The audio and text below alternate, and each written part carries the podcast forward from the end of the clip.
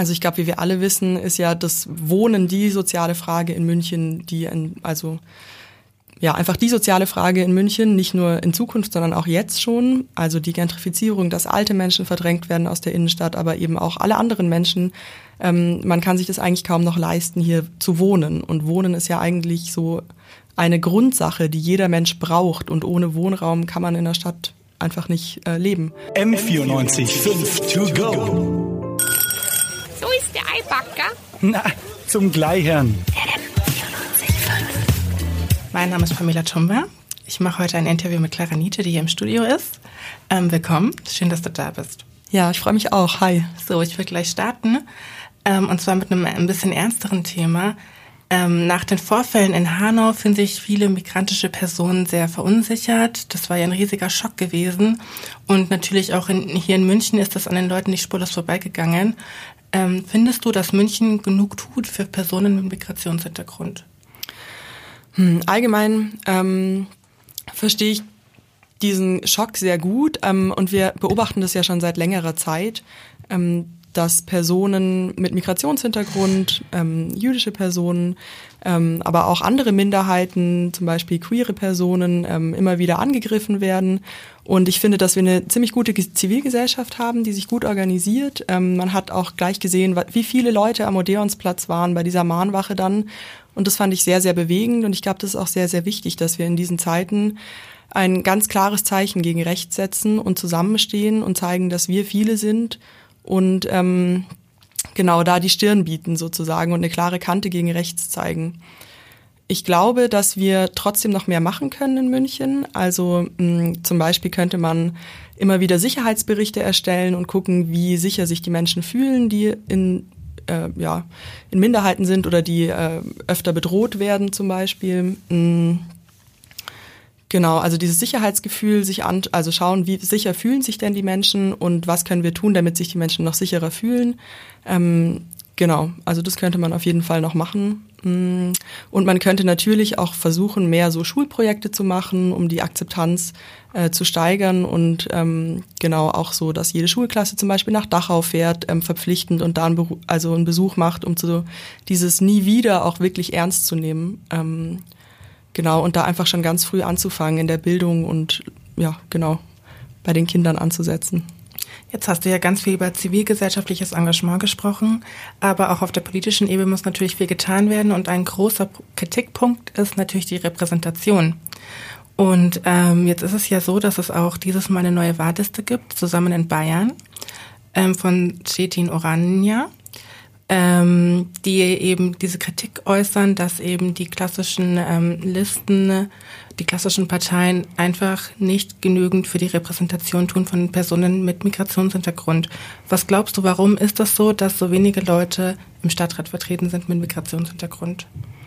Mm, oh, das ist eine schwierige Frage. Allgemein muss man ja sagen, dass in den Parteien schon sehr wenig Menschen mit Migrationshintergrund ähm, vertreten sind. Also die Parteien sind alle relativ ähm, weiß und gebildet und ähm, repräsentieren auf keinen Fall die Gesellschaft so, wie sie, wie sie ist. Deshalb ähm, finden wir es auch ganz, ganz wichtig, dass eben Frauen und junge Menschen und Menschen mit Migrationshintergrund natürlich kandidieren. Ähm, und also wir probieren, also auf unseren Listen stehen schon auch Leute mit Migrationshintergrund, aber natürlich noch viel, viel zu wenig. Woran das genau liegt, ich glaube tatsächlich, dass man als Partei da sich schon auch, ähm, ja, man muss sich überlegen, wie man Menschen auch so zu einer Parteimitgliedschaft bewegen kann. Ähm, vielleicht muss man mehr an Orte gehen, an denen auch Menschen mit Migrationshintergrund vielleicht vermehrt wohnen oder an denen die sich auch wohlfühlen. Ähm, dass man eben mal auch einen Talk in der Shisha-Bar macht, ich weiß es nicht. Ähm, Genau, oder halt irgendwie, also wir bei der Grünen Jugend, wir setzen auch gerade, wir haben ein Diversity-Team, nennen wir das, das haben wir jetzt neu gewählt. Und das soll eine Strategie erarbeiten, wie wir eben mehr Menschen mit Migrationshintergrund einbinden können bei uns. Und diese Menschen wollen wir natürlich dann auch auf Listen wählen und natürlich auch in die Parlamente wählen, damit sie ähm, repräsentiert werden. Ähm, aber das ist eine schwierige Aufgabe, das stimmt. Mhm. Ähm und jetzt ist es ja so, dass es vielleicht auch einen Zusammenhang gibt. Ähm, du sagtest ja, dass es oft auch gebildete Menschen sind und für eine gute Bildung brauchst du gute Ressourcen. München ist eine sehr teure Stadt. Mhm. Ähm, was möchtest du da, dafür, für, dafür tun, dass quasi jeder und jede sich es weiterhin leisten kann, hier in München zu leben? Also ich glaube, wie wir alle wissen, ist ja das Wohnen die soziale Frage in München, die also ja einfach die soziale Frage in München, nicht nur in Zukunft, sondern auch jetzt schon. Also die Gentrifizierung, dass alte Menschen verdrängt werden aus der Innenstadt, aber eben auch alle anderen Menschen. Ähm, man kann sich das eigentlich kaum noch leisten, hier zu wohnen. Und Wohnen ist ja eigentlich so eine Grundsache, die jeder Mensch braucht. Und ohne Wohnraum kann man in der Stadt einfach nicht äh, leben. Und ich glaube, dass man eben da ansetzen muss und ganz, ganz vermehrt ähm, preisgebundenen Wohnraum schaffen muss. Ähm, also noch viel, viel mehr, als wir es jetzt auch schon tun, weil eben ähm, genau sich junge Menschen zum Beispiel schwer Wohnraum leisten können hier, aber auch Menschen aus sozialen Berufen, die sowieso nicht so viel Einkommen haben, HandwerkerInnen, ähm, genau ältere Menschen, viele, viele Menschen können sich das Wohnen hier nicht mehr leisten. Und ähm, genau, ich glaube, das ist ganz, ganz wichtig, dass wir da aktiv werden und alle Instrumente, die es zur Verfügung stehen, auch nutzen. Genau. Welche Instrumente stehen denn da im Speziellen zur Verfügung für jüngere mhm. Menschen? Für jüngere Menschen. Also ich glaube eben, dass man allgemein ähm, Wohnraum schaffen muss für alle Menschen. So, also natürlich auch für jüngere Menschen, aber es gibt halt die klassischen Instrumente, die sozial gerechte Bodennutzung zum Beispiel. Ähm, die wollen wir auch eben reformieren, dass eben mehr preisgebundener Wohnraum langfristig entsteht. Ähm, man kann zum Beispiel ein Vorkaufsrecht für die Stadt einführen, ähm, dass die zum Beispiel, wenn Dinge gebaut werden, ähm, das Recht erhält, 50 Prozent der, der Wohnflächen zu kaufen und die dann zu langfristig gebundenem, also zu langfristig günstigem Wohnraum zu machen. Ähm, dann gibt's natürlich die städtebauliche Entwicklungsmaßnahme, die ganz umstritten ist, auch immer wieder ähm, die aber ein sehr gutes Instrument ist, um genau ähm, bezahlbaren Wohnraum zu schaffen und auch die ähm, die Investoren, die privaten Investoren an ähm, der Infrastruktur, die entstehen muss, natürlich ähm, zu beteiligen. Kannst du für unsere Hörer und Hörerinnen kurz erklären, was eine städtebauliche Entwicklungsmaßnahme ist? Mm, ja, das ist ein bisschen kompliziert. Ähm, also im Endeffekt ist es ja so, dass ein Stück Land ähm, einen gewissen Wert hat. Also ein Stück Ackerland hat irgendwie einen bestimmten Quadratmeterwert. Ich sage jetzt mal eine fiktive Zahl, fünf Euro. Und ähm, wenn dieses Land von der Stadt zu Bauland ausgeschrieben wird, dann steigert sich der Wert ganz enorm. Dann sagen wir mal, es sind auf einmal 100 Euro pro Quadratmeter, die der ähm, Eigentümer für dieses Stück Land bekommen kann. Und aufgrund von diesen hohen Bodenpreisen ähm, werden natürlich auch die Wohnungspreise extrem viel höher. Und man sagt eben, dass man mit der städtebaulichen, also mit der städtebaulichen Entwicklungsmaßnahme hat man sozusagen ein Instrument, um diese Bodenpreise nicht so krass in die Höhe schießen zu lassen, weil es ja eigentlich eine Wertsteigerung ist, die jetzt nichts mit einer bestimmten Leistung zu tun hat, sondern einfach nur dadurch entsteht, dass die Stadt es als Bauland ausweist. Ähm, und man sagt, man kauft, also man kauft das Land den Bauern dann zum Beispiel nicht für fünf Euro ab, sondern für 20 Euro den Quadratmeter, aber eben nicht für 100 Euro den Quadratmeter. Das sind alles nur fiktive Zahlen. Also genau. Und dadurch kann eben dann ähm, viel günstigerer Wohnraum entstehen, natürlich. Mhm. Und in einer Stadt wie München sind die Bodenpreise eben enorm hoch. Momentan. Genau. Mhm. Das ist natürlich ein Problem. Und weil es eben so teuer ist, kommen viele eben, pendeln viele und da ist natürlich eine Frage, die ganz groß im Raum steht, natürlich Verkehr. Ähm, was willst du, was möchten die Grünen denn in diesem Punkt tun? Mm, ja, Verkehr ist ein Thema, was uns alle umtreibt. So mobil zu sein ist einfach für jeden total wichtig. Ähm, was mir einfach immer wieder auffällt, ich wohne ähm, relativ zentral in der Stadt. Ähm, da sind ganz, ganz kleine Schankflächen in den Straßen. Ich weiß nicht, ob ihr das kennt. Da sind dann so kleine weiße Punkte auf den, ähm, vor den Läden. Äh, und in dem Bereich dürfen die Leute, also dürfen die LadenbesitzerInnen dann ihre Tische aufstellen.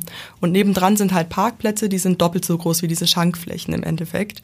Ähm, und ich meine, in München wurden seit 2009 150.000 Autos zugelassen, neue Autos zugelassen. Und das wären dann am Ende, ähm, also wenn man die alle parken würde, dann ähm, müsste man 250 äh, Fußballfelder sozusagen an Fläche haben. Und das ist einfach ähm, nicht möglich, diese ganzen Autos hier in der Stadt ähm, abzustellen. Und es ist einfach ein enormer Flächenverbrauch, den wir in München, ähm, also wir haben diese Flächen nicht und Flächen sind, also wie wir gerade schon besprochen haben, ist Boden ja sehr, sehr ähm, ein sehr teures Gut. Und diese Autos stehen da eigentlich 23 Stunden am Tag und werden im Durchschnitt so von 1,2 Personen gefahren. Ähm, genau, also ich würde mir eine gerechtere Aufteilung des öffentlichen Raums wünschen, dass eben nicht dem Auto so viel Raum gegeben wird, sondern dass die Stadt wieder mehr für die Menschen ist und nicht so sehr für die Autos. Ähm, dass man mehr Fahrradwege baut, wie in Kopenhagen zum Beispiel. Die haben wirklich ein wahnsinnig gutes Fahrradnetzwerk. Es macht richtig Spaß, da Fahrrad zu fahren.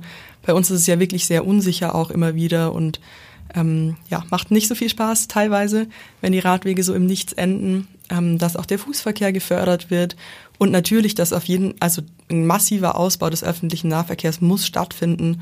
Es kann ja nicht sein, dass man morgens nicht in die U-Bahn kommt, wenn man zur Rush Hour unterwegs ist, weil die so vollgestopft ist, dass die S-Bahnen ständig ausfallen. Mm, man könnte zum Beispiel Straßen oder so, ja, lange es gibt ja so teilweise richtig Straßen voll mit Parkplätzen. Da könnte man zum Beispiel Expressbuslinien hinbauen. Mm, was auch ganz schnell geht, sind Trambahnlinien zu bauen, auch relativ kostengünstig im Vergleich zu U-Bahnen. Also ich würde mir wünschen, dass es einen massiven Ausbau des öffentlichen Nahverkehrs gibt, dass man einfach überall ganz entspannt hinkommt, ohne lange Wartezeiten, vor allem auch nachts fände ich das sehr gut. Ähm, und wir wollen, dass es ein 365-Euro-Ticket für alle Menschen gibt mit dem eigentlichen Ziel, dass es kostenlos wird für alle Menschen, ähm, mit dem öffentlichen Nahverkehr zu fahren.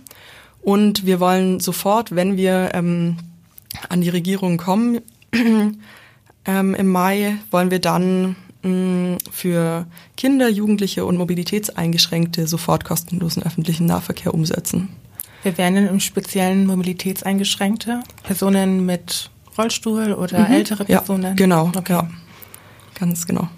Okay, alles klar. Ähm, jetzt muss ich diese Frage stellen, denn das treibt einfach viele Leute um. Wie lässt sich denn sowas umsetzen? So eine autofreie Innenstadt? Also man muss sagen, dass es ja eine weitgehend autofreie Innenstadt ist. Wir wollen jetzt natürlich nicht, dass keine Rettungswägen mehr da reinfahren oder keine Handwerker mehr irgendwie ihr Baumaterial in die Innenstadt bekommen oder dass der Lieferverkehr eingestellt wird oder auf die Trambahnen umgesch umgeschichtet so. Also ähm, es gibt natürlich weiterhin Ausnahmen und eben auch Mobilitätseingeschränkte, die jetzt die Trambahn nicht mehr nutzen können oder den öffentlichen Nahverkehr, auch wenn wir den barrierefrei ähm, ausbauen wollen, ähm, sollen natürlich noch mit Carsharing-Angeboten zum Beispiel in die Innenstadt kommen.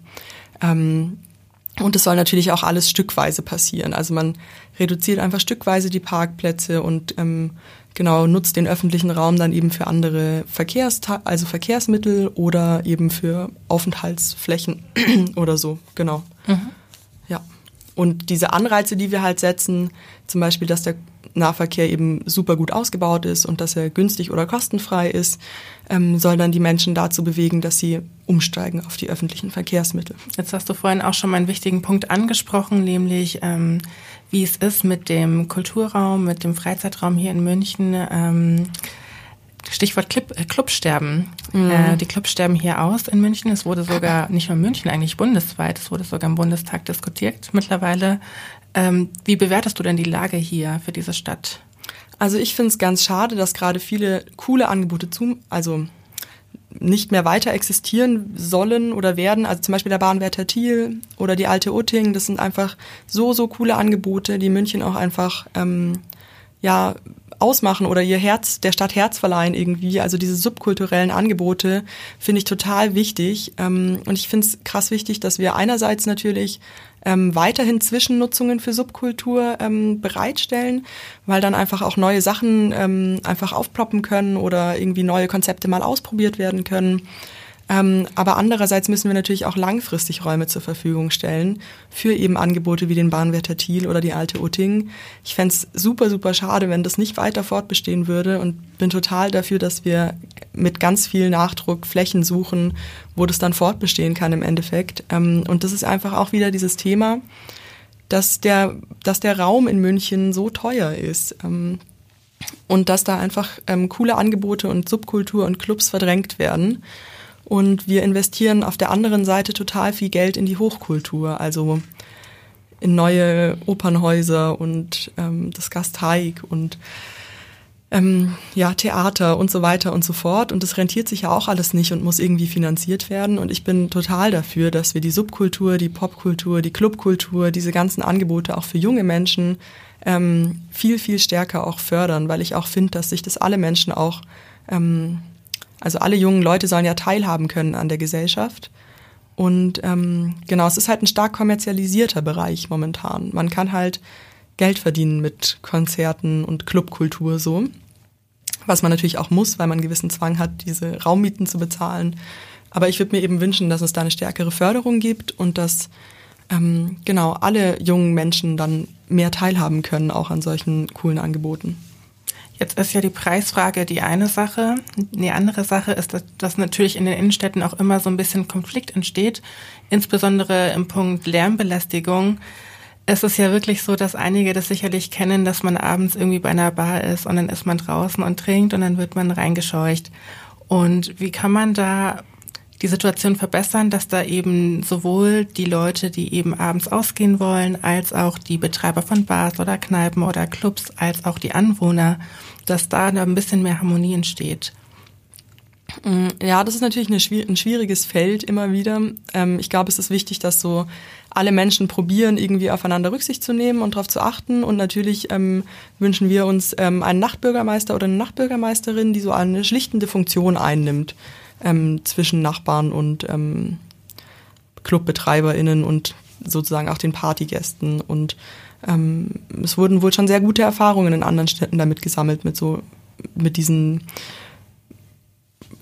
wie nennt man das so, Mediatorenrollen oder also diese mhm ähm, Verständigungs ähm, Schlichter. Ja, Schlichterrolle, sowas in der, genau, also mhm. Nachbürgermeisterin, das würden wir uns wünschen, mhm. genau. Was hättest du denn beispielsweise für Ideen, wie man München zu einer coolen, subkulturellen Stadt gestalten möchte? Gibt es da so ein paar Ansätze? Oder gibt es da so ein paar Ideen, die du jetzt vielleicht verfolgen würdest? Mm, ja, genau. Also wie gesagt, ich glaube halt, dass man eben Zwischennutzungen ähm, für so subkulturelle Angebote zur Verfügung stellen muss, damit eben auch was Neues entstehen kann. Aber eben, dass man auch als Stadt schaut, dass man langfristig ähm, Räume fördert für diese, ähm, für kulturelle Angebote, für subkulturelle Angebote eben und sich nicht nur so sehr auf die Hochkultur fokussiert. Ähm, mhm. Genau. Ähm, aber Subkultur entsteht ja auch irgendwie immer so, ähm, ja, ein bisschen, äh, wie soll man das sagen? Aus sich heraus? Ja, genau. Ähm, ja, aber ich glaube, es ist einfach wichtig, diese Räume zur Verfügung zu stellen, so diesen Rahmen zu schaffen als Politik. Mhm. Okay. Ja, dann muss ich ja sagen, es ist ja voll interessant, du bist ja erst 22, ähm, also noch ein sehr junger Mensch, vor allem für politische Verhältnisse. Was hat dich denn dazu bewogen, da dich zu engagieren? Ähm, also ich habe ja nach dem Abi habe ich halt überlegt, was ich machen will und habe dann mich für das Studium der sozialen Arbeit entschieden. Mhm. Im Endeffekt, weil ich ähm, so dieses ganze Leid nicht so hinnehmen wollte, weil ich helfen wollte, weil ich die Welt zu einem besseren Ort machen wollte im Endeffekt. Ähm, und so während des Studiums wurde ich dann schon ein bisschen desillusioniert, wenn man das so sagen will. Ähm, also es sind einfach, man arbeitet sehr viel mit dem Individuum und ähm, ich hatte manchmal dann das Gefühl, dass ich so die großen Rahmenbedingungen, die eigentlich verändert werden müssten, ähm, natürlich nicht verändern kann in der Arbeit so. Ähm, und wir hatten auch immer wieder im Studium diesen, also in Sozialpolitik wurde auch immer wieder darüber gesprochen, dass man auch einen politischen Auftrag hat als Sozialarbeiterin, ähm, dass man sich eben einsetzen muss für die Menschen, die ähm, keine Stimme haben oder also die eine Stimme haben, aber vielleicht sie nicht ähm, genau, die ihre Stimme nicht erheben können, weil sie ähm, in schwierigen Lebenslagen sind oder weil sie einfach nicht gehört werden, weil sie Minderheiten sind. Ähm, dass man sich da einsetzt und probiert, die Verhältnisse strukturell zu verändern auf politischer Ebene. Und ähm, tatsächlich hat mich diese Klima- und Umweltfrage einfach so umgetrieben und ich war einfach so unzufrieden mit dem, ähm, wie es war. Und irgendwann hatte ich es dann auch satt, immer nur mit meinen Freunden darüber zu diskutieren und zu meckern, was alles ganz furchtbar schlimm ist. Und habe dann nach der letzten Bundestagswahl den Entschluss gefasst, im Grünen Mitglied zu werden. Gut, das war's dann eigentlich auch. Vielen Dank fürs Interview. Ja, danke dir. M94 5 to go. Wenn ihr wissen wollt, wer Münchner Oberbürgermeister oder Oberbürgermeisterin wird und was sonst so bei der Kommunalwahl passiert ist, dann schaltet am 15. März zwischen 18 und 21 Uhr hier auf M945 ein. Da gibt's dann unsere Sendung zur Kommunalwahl für euch.